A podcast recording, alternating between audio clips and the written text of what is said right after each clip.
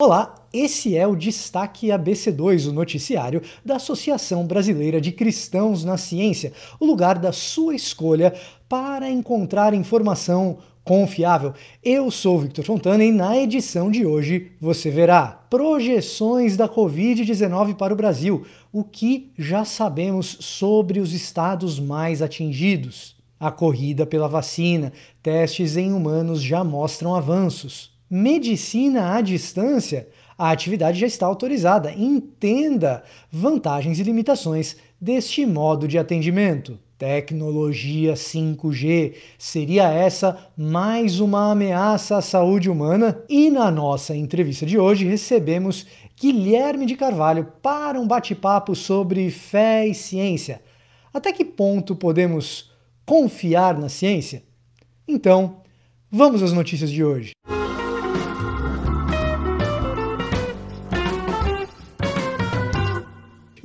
Conferência ABC2 entre os dias 26 e 28 de maio, a Associação Brasileira de Cristãos na Ciência promove uma conferência online sobre cristianismo e autoridade da ciência. Todos os detalhes de como se inscrever e cada uma das palestras você encontra aqui na descrição desse vídeo e também no site e nas redes sociais da ABC2, que se você seguir, você poderá ficar por dentro de todas as novidades que nós promovemos, como cursos, palestras e outras atividades. Projeções da Covid-19 para o Brasil. Em relatório recente, a equipe do Imperial College, que tem trabalhado em modelos estatísticos sobre a Covid-19, fez projeções para o Brasil. Os números mostram que os esforços para conter a pandemia têm surtido efeitos, mas ainda não o suficiente. No início da epidemia,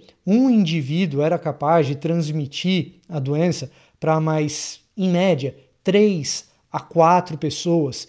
Com as iniciativas de restrição de mobilidade populacional, fechamento de escolas, esse número foi reduzido principalmente nos estados mais afetados pela crise. Entretanto, nos 16 estados analisados, o número de reprodução ainda permanece superior a 1. E isso significa que cada pessoa que contrai o vírus, em média, infecta mais de uma outra pessoa, o que significa que a propagação continua acentuada. O estudo estima também que apenas uma pequena proporção da população foi infectada em cada um desses estados. Em Pernambuco, por exemplo, a taxa de infecção é de apenas 3%, enquanto no Amazonas, onde há uma grande crise, é de pouco mais de 10%, bastante distante da taxa de imunização de rebanho que se dá em alguma coisa entre 60% e 70%. Na prática, isso significa que, sem que haja uma vacina, a situação dos sistemas de saúde desses estados, que já é difícil, ainda permanecerá muito delicada, porque a imunização do rebanho ainda permanece muito distante. E é justamente sobre vacinas que nós vamos falar agora. A corrida pela vacina. Testes em humanos mostram avanços. A primeira vacina contra o novo coronavírus a ser testada em pessoas dá indícios de eficácia contra o SARS-CoV-2. Os dados divulgados pela empresa farmacêutica norte-americana Moderna são baseados nos resultados de oito pessoas que receberam duas doses da vacina a partir do mês de março. O governo britânico tem a expectativa de aprovar esta vacina para produção e distribuição a partir do início de setembro. Além disso, há um esforço global de pesquisa para que se encontre uma vacina eficiente contra o novo coronavírus. Até o momento, são mais de 120 iniciativas de pesquisas em empresas e universidades em todo o mundo contra o SARS-CoV-2. Mas Enquanto a vacina não é produzida, atividades essenciais ao redor do mundo vão sofrendo modificações para que possam ser exercidas, e esse é o caso, inclusive, da própria medicina. Medicina à distância a atividade está autorizada. Entenda limitações e vantagens também desse modo de atendimento. Com a pandemia da Covid-19, o Conselho Federal de Medicina tomou decisões rápidas para autorizar o uso dos serviços de telemedicina no Brasil. Uma resolução anterior a favor do uso de atendimento à distância já tinha sido tomada no ano de 2018, mas alvo de bastante polêmica, foi revogado pelo próprio Conselho Federal de Medicina devido a várias objeções em relação à segurança do paciente e também do próprio profissional de saúde. Nessa autorização mais recente, agora, durante a pandemia, ficaram autorizadas três modalidades de atendimento à distância a teleinterconsulta, que permite que profissionais da saúde, diferentes médicos, possam discutir entre si à distância questões de um paciente específico, o telemonitoramento, que é especialmente relevante para aquelas pessoas que estão internadas nos seus próprios domicílios. Isso permite que profissionais da saúde possam, à distância, monitorar sinais vitais e outros sinais importantes para a saúde do paciente que não está ali presente fisicamente com ele e também a teleorientação, que permite o preenchimento de formulários de saúde que podem ser úteis para novos contratos de plano de saúde. Entre as controvérsias que tornam esse assunto um caso polêmico estão as questões que ainda não têm uma solução definitiva da segurança dos dados médicos dos pacientes a garantia da qualidade do ambiente de trabalho dos profissionais de saúde, a garantia da qualidade oferecida por esses profissionais e também a acessibilidade para que pessoas possam utilizar a internet para ter acesso a esses serviços. O problema da acessibilidade, da conectividade e dos serviços de internet pode sim ser atenuado ou até mesmo resolvido com a nova geração de redes móveis. Tecnologia 5G seria mais uma ameaça à saúde humana? A quinta geração de redes móveis, o 5G, está chegando e promete maior velocidade, maior conectividade, maior acessibilidade à internet para as pessoas. Curiosamente, até agora, o maior inimigo dessa tecnologia é também o maior beneficiado por ela a própria internet. Não são poucos os vídeos circulando que promovem teorias da conspiração sobre o assunto. Há uma enorme desinformação quanto à influência dos campos eletromagnéticos sobre a saúde humana. O que está em jogo nesse caso é a frequência da radiação emitida. E sim, há emissões de onda capazes de provocar danos à saúde humana, como é o caso dos raios-x, e dos raios ultravioleta. Mas este não é o caso da tecnologia 5G. No caso brasileiro, a Anatel já regula hoje os limites da exposição à radiação que o humano pode sofrer. Além disso, há relatórios do FDA americano e da Comissão Internacional de Proteção contra a Radiação Não Ionizante que mostram não haver riscos na utilização do 5G dentro das frequências dessa tecnologia. Ainda assim, existem pessoas que desconfiam dos dados científicos, dos relatórios, das pesquisas, e é sobre isso que a gente conversa hoje na nossa entrevista. É possível confiar na ciência? Com Guilherme de Carvalho.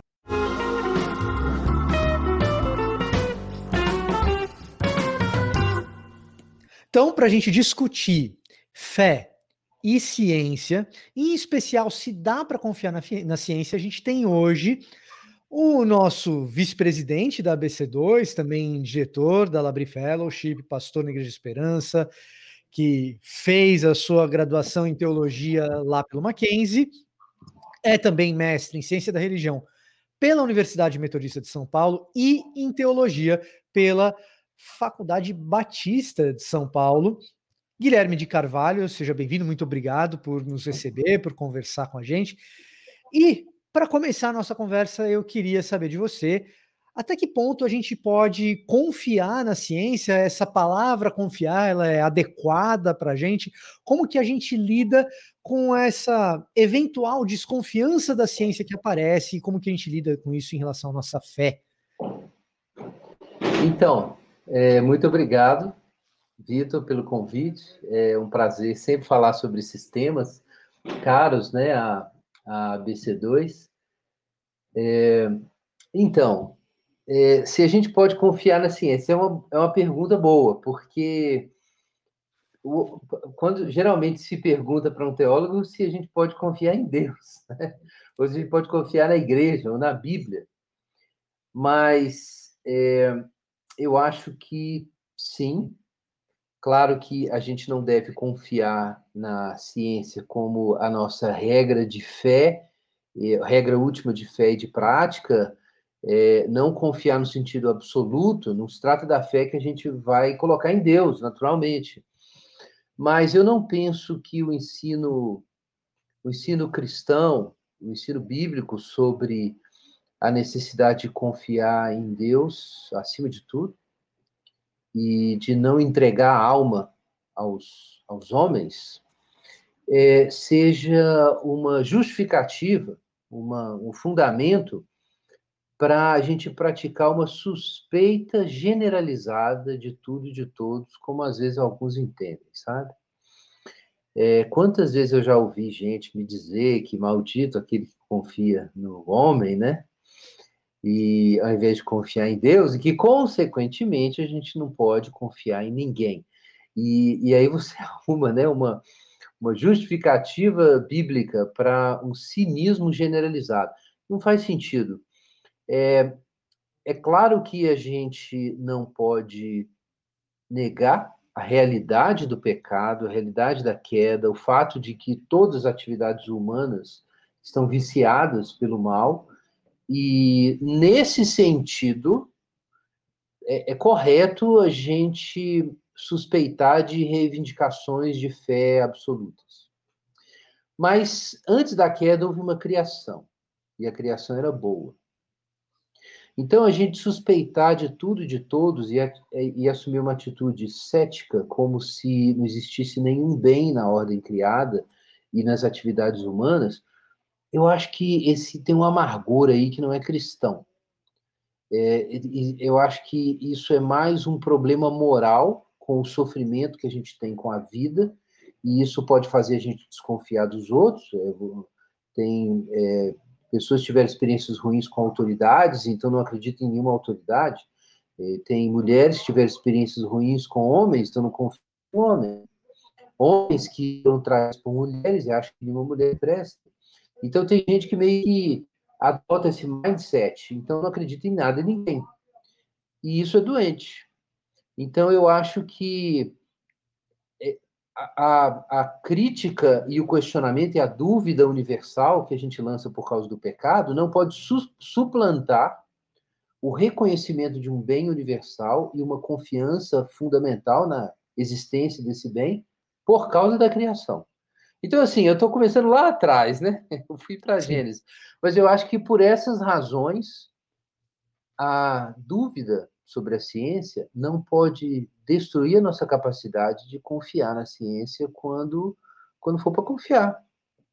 Eu, eu penso que sim, que é bom e cristão confiar nas pessoas, confiar, é, confiar na, enfim, na sociedade, ter um grau de confiança na sociedade, é, confiar até certo ponto nos vizinhos, confiar até certo ponto na ciência. É, agora, o grau disso é que é o assunto, né? Uhum. É, nessa questão do grau, é, você mencionou algumas coisas que dizem respeito a decisões morais, né? Do ser uhum. humano uhum. e convicções, às vezes, que impactam a moralidade do ser humano, né? Uhum. O que eu gostaria de entender é assim: me parece que o método científico, às vezes, ele ameaça coisas que são caras ao nosso sistema de funcionamento cognitivo, regras que a gente estabelece ou que a gente preconcebe uhum. a respeito da vida, e às vezes ameaça conceitos teológicos que nós temos.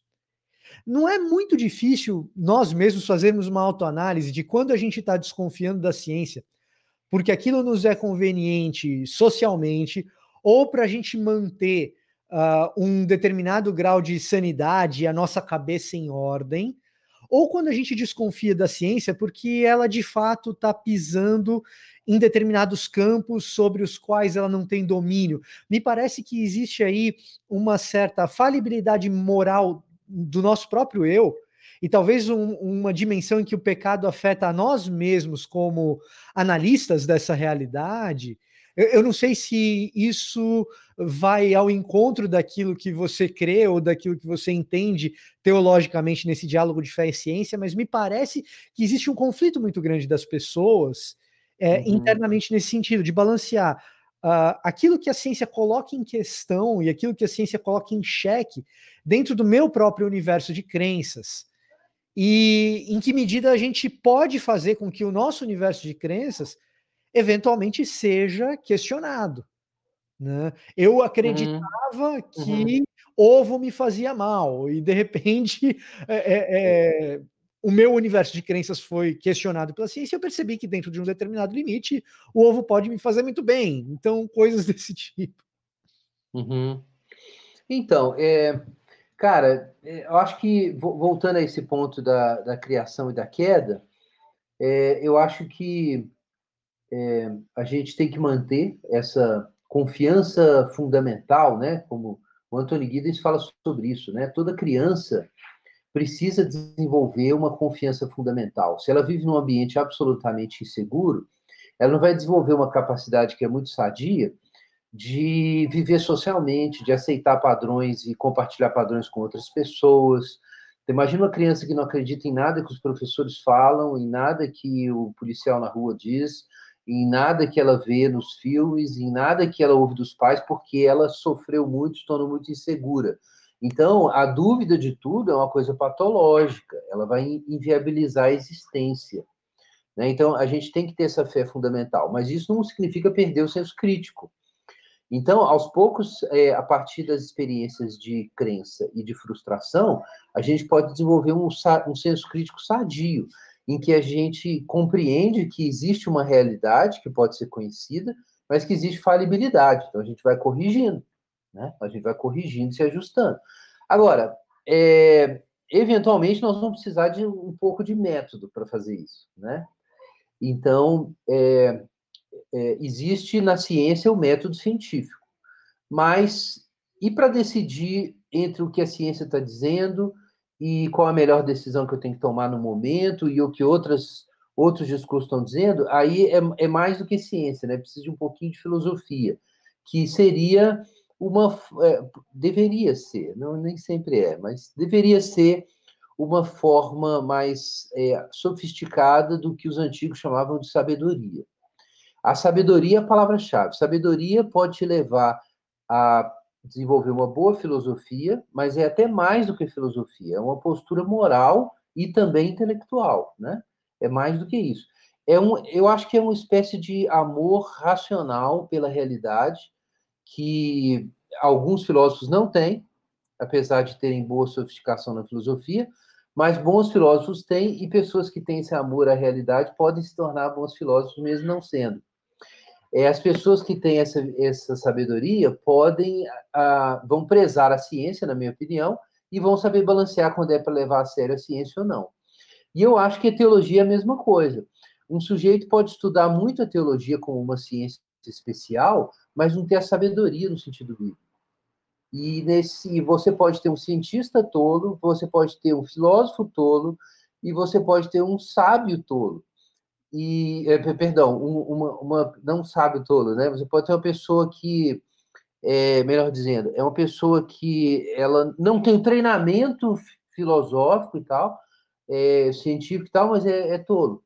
Então, você, você, você pode ter uma dificuldade de, com respeito à realidade em si e não com a filosofia. Eu queria, ou a ciência, eu queria ler aqui um, um, um trechinho de um, de, um, de um, autor que todo mundo conhece aí, o, o Chesterton, né?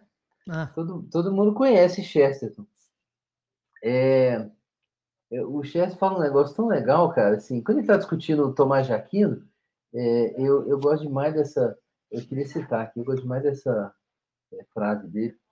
É, é, Deus fez o homem, olha que legal. Deus fez o homem tal que ele fosse capaz de ter contato com a realidade e que nenhum homem separe aquilo que Deus uniu. Olha que joia isso. Ele é um comentário dele falando sobre sobre Tomás de Aquino. Mas enfim, é, onde que eu queria chegar? Vamos lá. Talvez eu, eu preciso re, recolocar meu ponto. É, o nosso compromisso principal não é com a ciência ou com a teologia como atividade científica ou com a filosofia, é com a realidade. Esse é o nosso compromisso, é com a realidade. E esse é um compromisso teísta, esse é um ponto do, do é, Chesterton, no estudo dele sobre Tomás de Aquino. É, Deus fez a realidade. Deus fez a realidade.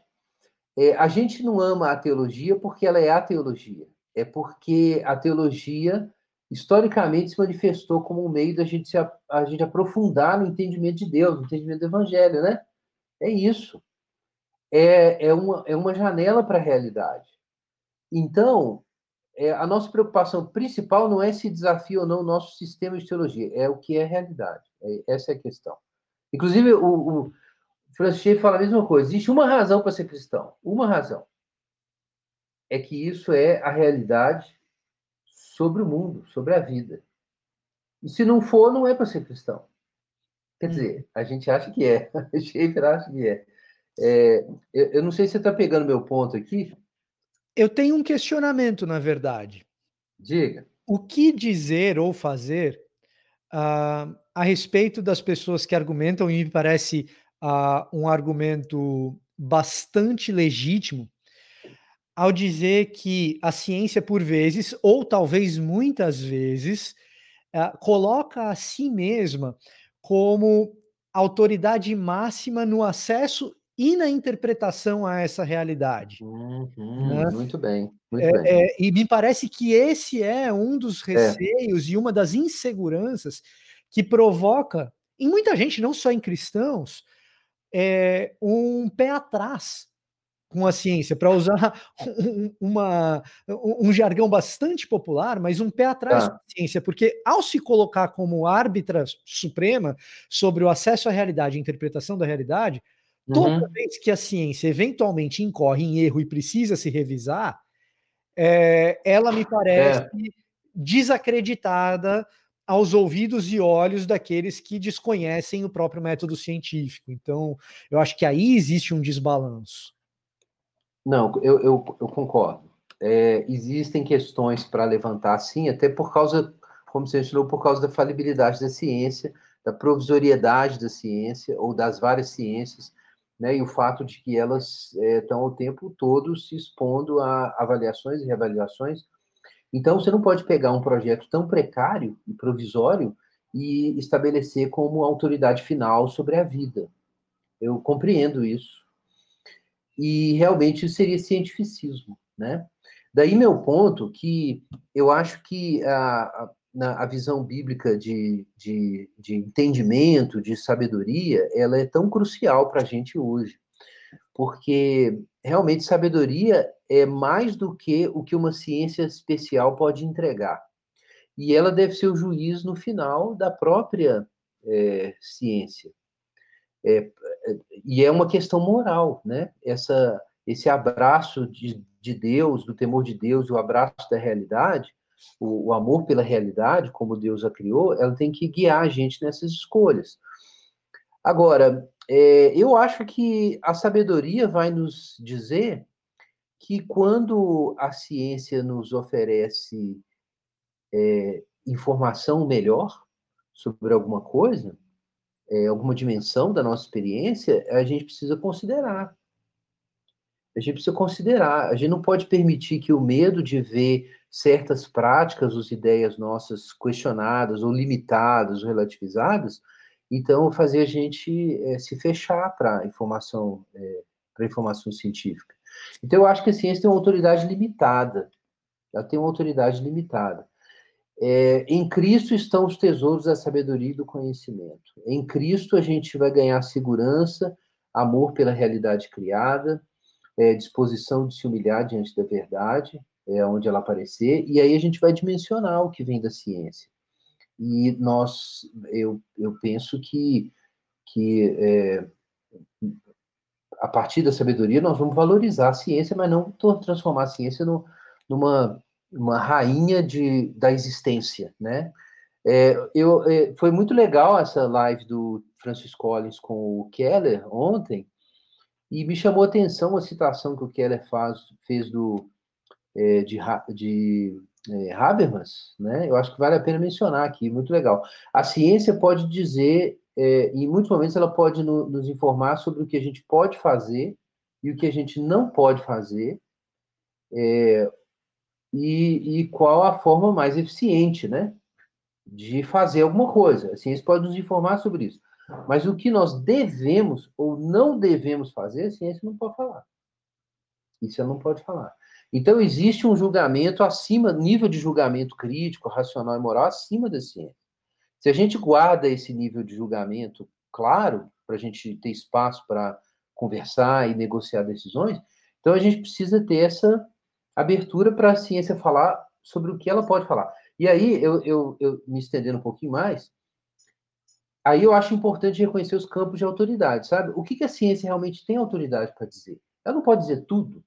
Ela não pode legislar sobre fé, sobre direito, sobre economia, sobre moralidade. Talvez a ciência econômica possa ajudar a gente a entender né, o processo da economia, mas assim, é, tem, tem, as ciências têm limites. É, e o John Polkinghorne falava muito isso, o, o Dennis Alexander repetiu também muitas vezes que uma das é, a, uma das razões da, da eficácia da ciência é ela ter se restringido nas suas reivindicações. É ela é, limitar o que ela pode falar ao que é possível a partir do, da sua tradição, dos seus métodos, é, de, dos métodos de, de, checagem. Então, é justamente por isso que ela é eficiente, porque ela se restringe. Então, a gente não pode fazer ela dizer mais do que ela deixa de ser ciência, dizer mais do que ela pode dizer, né? É, então, o que realmente um biólogo pode dizer? O que um epidemiologista realmente pode dizer e não pode dizer? Né? E isso acho que é importante. Então, é, a, a ciência bio, epidemiológica, por exemplo, a virologia, não podem dizer qual é a melhor decisão econômica que um país deve tomar, num certo momento. Ela pode apresentar uma, é, um conjunto de, de hipóteses bem sustentadas sobre o que, o que vem acontecendo na pandemia, em termos é, de, de, de, saúde. Mas e as decisões do país? Decisões do país não são da ciência, elas são decisões éticas, balanceando vários saberes e várias demandas. E, então, eu acho que o importante é reconhecer a autoridade de cada um, cada um tem sua voz. A biologia tem sua voz, é, a medicina tem sua voz, o virologista tem sua voz, o economista tem sua voz, e a sabedoria é o que a gente precisa para é, ouvir os conselhos, todos os conselhos. É, Guilherme, dentro dessa ideia de sabedoria, é, me parece, e me diga se você concorda, que a ciência, ou melhor dizendo, a divulgação científica ao longo do século XX, ela criou uma espécie de narrativa heróica, né, uh, na qual ela promove a ciência em muitos sentidos, como méritos, como uma grande provedora de soluções, talvez como uma provedora de soluções uhum. da grande crise malthusiana, né? De que o avanço tecnológico é aquilo. Se a gente for pensar em Francis Fukuyama, o fim da história, coisa desse tipo, né? Que o avanço tecnológico ele, ele provê de fato soluções finais. E aí me parece que investiu-se muito na divulgação tecnológica e científica em promover essa narrativa heróica e faltou sabedoria em promover na divulgação científica bases para que pessoas comuns, comuns como eu, eu posso dizer, a minha formação é jornalística e uhum. teológica, eu não sou um, uma pessoa da ciência natural, né? Mas para que pessoas comuns é, sejam capazes de discernir como o método científico funciona, pelo menos basicamente, para que, ao apresentadas uh, uh, soluções ou, ou resultados ou pesquisas, a gente seja capaz de nós mesmos termos a sabedoria para poder ranquear que tipo de informação é aquela e o que fazer com ela. Me parece que é um dos pedaços da grande crise institucional da confiabilidade científica está relacionado a essa falta de sabedoria basal que permite com que as pessoas é, filtrem essas informações, é, é, façam correto uso dessas informações e não sejam manipulados pela própria partidarização eh, de informações que levam a conclusões pra, para um lado ou para outro e uhum. tal. Eu, eu, uhum. eu, não sei se, é, é, se, é, se a você parece que isso tenha de fato acontecido, mas é a sensação que eu tenho quando eu ouço as pessoas comuns discutindo a respeito da sensação de engano que elas têm a, ao depositar suas fichas é, determinadas informações científicas, e não é. propriamente na ciência, mas em determinadas informações científicas. Cara, esse é um angu de caroço tremendo, porque esse, esse momento, isso tem uma dimensão moral e sociológica, por um lado, e tem, e tem uma dimensão, aí sim, de educacional, sim. A gente pode dizer que a educação científica poderia ser melhor, ela poderia levar a um respeito, mas também a um respeito crítico maior pela ciência, né? Não, é, é como você colocou, é, é, idealizando a figura do cientista como um sujeito que sabe tudo, né? A ciência a tecnologia como se pudesse responder a tudo, não seria bom. É, então, seria importante mostrar essa dimensão da essa natureza da, da ciência como empreendimento provisório, é, o fato de que existem saltos paradigmáticos em alguns momentos, mas existe também um elemento bastante conservador e tradicional na ciência, e que é uma atividade coletiva, são comunidades científicas, existem tradições científicas, existe ciência normal em física, que é você tem uma, uma, uma é, é, você tem um, um, conjunto central de é, axiomas e uma é, que é compartilhado por todo mundo, né? Então você tem uma tradição é, é, é de é, pesquisa é, definida, mas se você vai para a sociologia, você não tem ciência normal, você tem várias tradições sociológicas, né? Não, então você não tem, por exemplo, você tem a sociologia dialética, você tem sociologia hermenêutica, você tem a sociologia funcionalista, tem abordagens mais organicistas, tem as misturas, né? Tem é, abordagens pós-estruturalistas, que não são as, as dominantes, mas estão aí. Então, você tem um monte de tradições ali, subdivisões e tal. Na física, não. Você tem o que o, o Thomas Kuhn chama de ciência normal.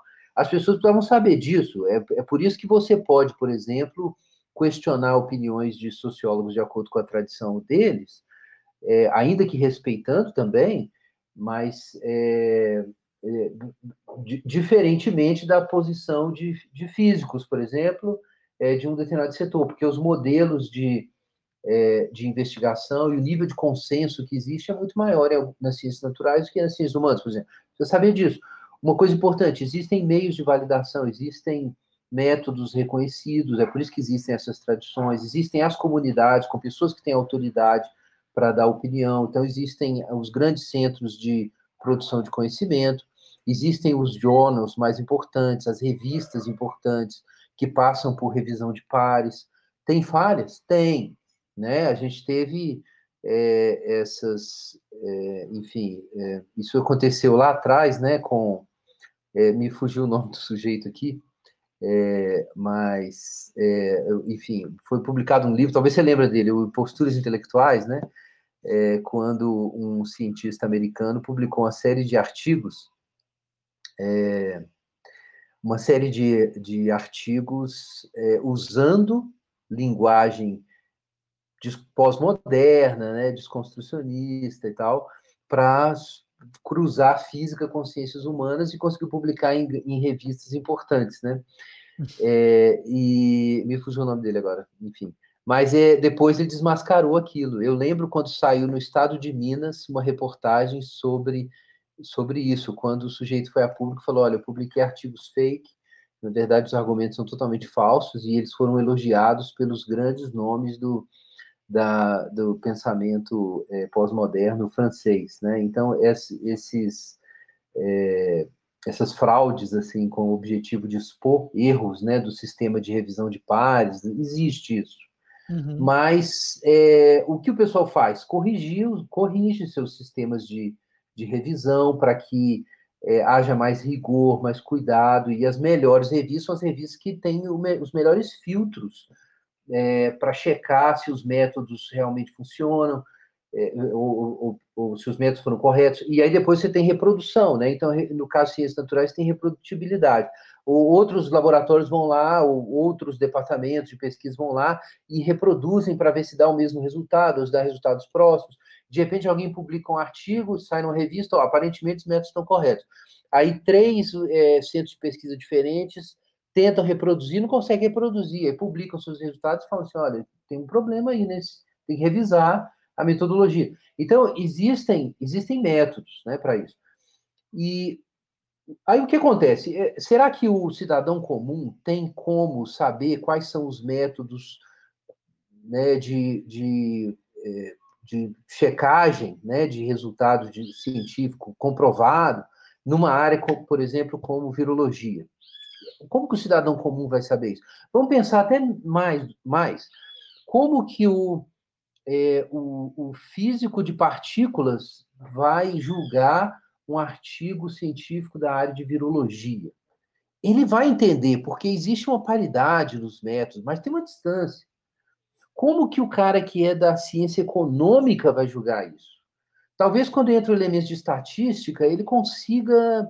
É, parece que do ponto de vista estatístico, esses caras estão trabalhando bem. Eu conheço essas teorias aqui, porque eu uso alguma coisa é, na economia, tem uma paridade. Então, você vai encontrar, por exemplo, argumentos bayesianos na filosofia, na estatística na, e na epidemiologia.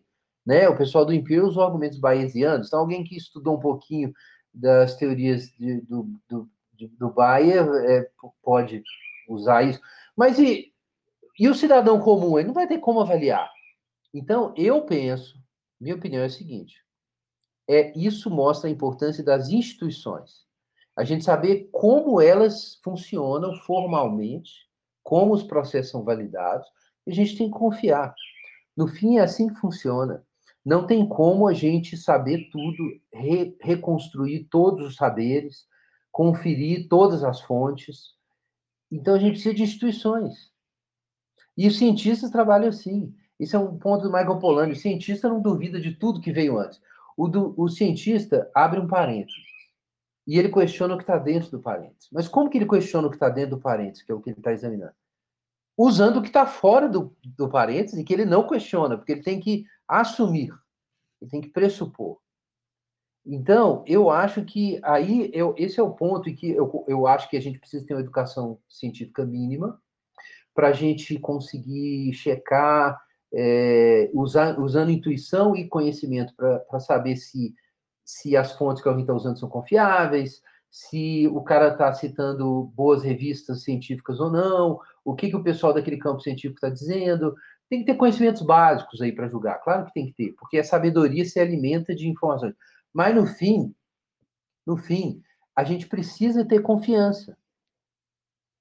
E eu acho que aí entra um outro problema que não é de educação científica. É mais do que isso. É uma crise moral que a gente vive hoje. É uma crise de autoridades. Então, é, ninguém confia no jornalista, ninguém confia no político, ninguém confia no economista, ninguém confia no epidemiologista, ninguém confia no professor da USP, ninguém confia no. Ninguém confia em ninguém. Então, essa situação é uma situação mais complexa. Eu acho que não, nós não temos um problema só de confiança na ciência. Eu acho que nós temos um problema de tecido social o sentido de bem comum ele está tá em crise, é, a, enfim, e, e isso está reverberando assim. Eu não sei se está pegando meu, meu ponto, Vitor. Eu, eu, precisamos ter mais educação científica? Sim.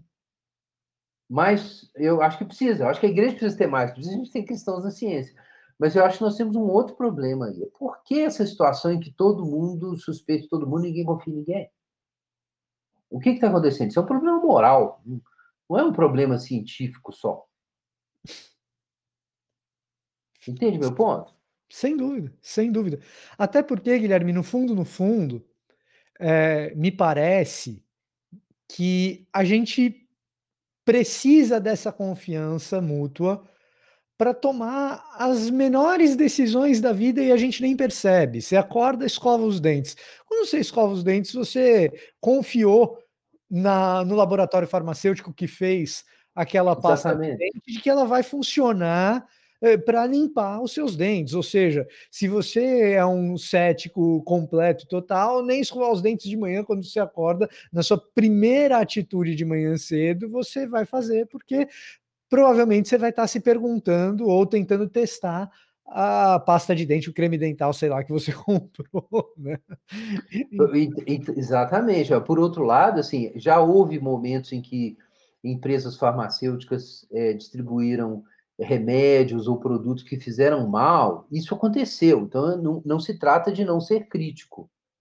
Mas, pelo contrário, eh, veja só, o o ponto é que nós não vamos, eh eh, no fim a gente tem que ter métodos de checagem, não tem que confiar em alguém, porque alguém, de repente, vai checar isso e vai dizer: "Olha, eh eh, realmente essa empresa farmacêutica errou aqui, aqui, aqui".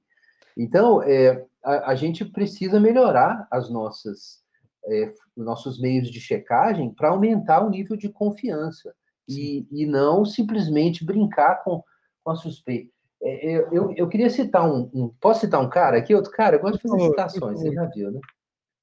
Por favor. Então, eu tô lendo, eh, um autor que tem sido muito interessante, assim, aprender mais sobre sobre a obra dele, é um é um sociólogo, eh, que chamado Robert Nisbet, e ele teve ele a maior parte da obra dele foi depois da Segunda Guerra Mundial, ali até os anos, eh, os anos 70, os anos 80, e ele é ele apresenta uma sociologia do ocidente muito interessante, muito diferente da que veio depois. A boa parte do pensamento social, o eh, ali do do depois da Segunda Guerra Mundial, tem um foco muito grande na na desconstrução, na suspeita, né, o método básico é a suspeita.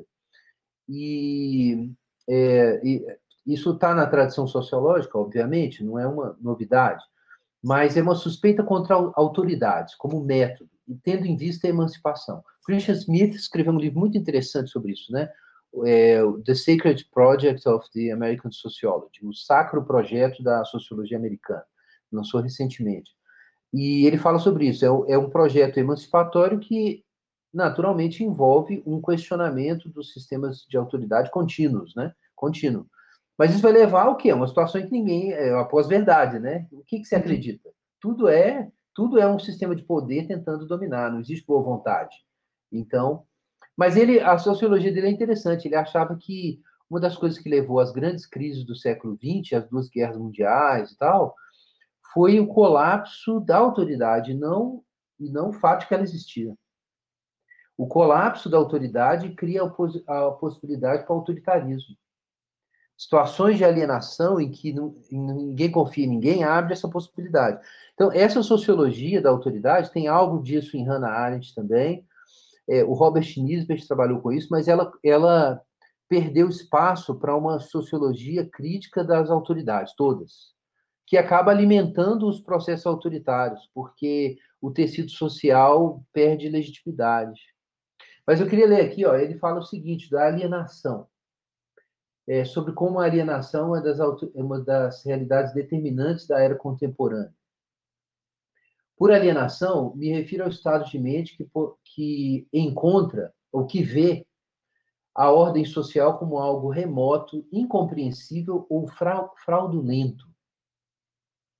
Além de qualquer esperança ou desejo, levando à apatia, tédio ou hostilidade.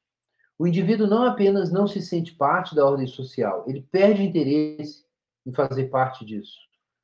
Eh, alargando constantemente o número de pessoas, e de pessoas jovens, eh, incluindo na na época ele dizia, né, no ensino médio e na universidade, eh, esse estado de alienação, eh, tem se tornado muito influente tanto no comportamento quanto no pensamento. Nem todos os símbolos manufaturados de togetherness, como a gente fala isso, de estar juntos, né? É, e sempre disponível, programas sempre disponíveis de relações humanas, festivais é, e shows em subúrbios, é, ou as cruzadas é, a cada quatro anos para é, candidaturas presidenciais, escondem o fato de que para milhões de pessoas, instituições como Estado, partido político, negócios, igreja, uniões trabalhistas e mesmo a família têm se tornado é, remotas e lugares é, cada vez mais difíceis de alguém sentir parte, participar. Né? Seria mais ou menos isso, tradução. Mas, enfim, é porque eu citei isso. É, é, esse processo é muito interessante, porque é um processo que a sociedade fica cada vez mais atomizada, são indivíduos cada vez mais desconfiados.